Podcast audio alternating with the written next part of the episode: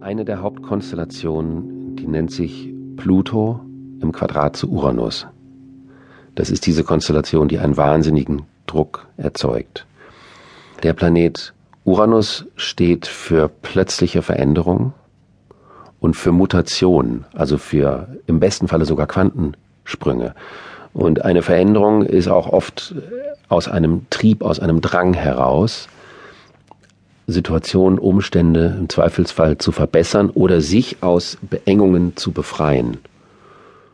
Und in dem persönlichen Leben, wenn ein Mensch eine äh, Auslösung hat, so nennt man das als Astrologe, eine Uranus-Auslösung, dann ödet ihn sein Leben an, dann möchte er sein Leben verändern und dann merkt er, dass bestimmte Umstände im Trott zu versinken drohen.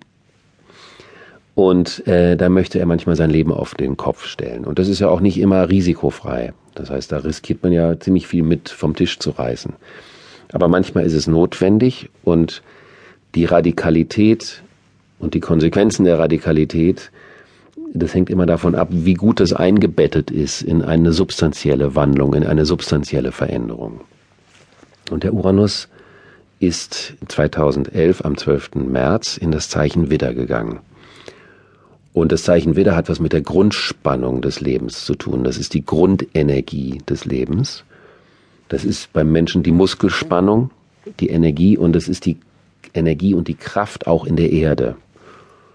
Und wir hatten zum damaligen Zeitpunkt in der Prognose für 2011 gesagt, dass um den 11. 12. März man den Pulsschlag der Erde von unten spüren wird. Und das war der Tsunami in Japan. Und das war eine extreme Veränderung. Und dieser Uranus im Widder bedeutet, dass sich also die Frequenz, die Grundenergie der Erde verändert, dynamischer wird.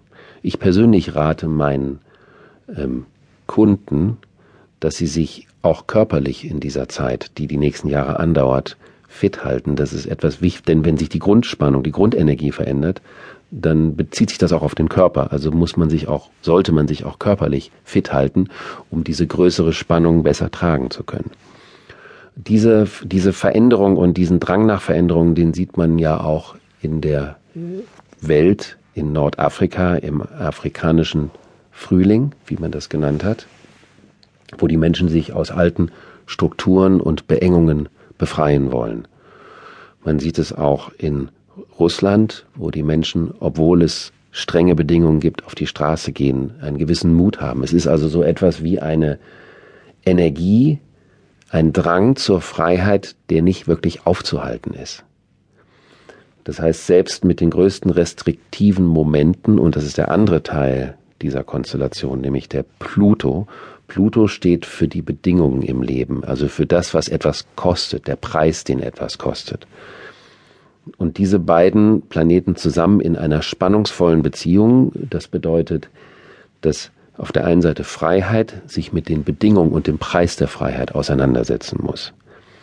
Nun sind diese Bedingungen, der Pluto steht im Zeichen Steinbock, das heißt, die Bedingungen sind hart, die Bedingungen sind regelorientiert, Reglementierung einzuhalten, ist die Bedingung. Das passt eigentlich nicht gut zum Thema einer sich völlig äh, loslösen wollenden Freiheit.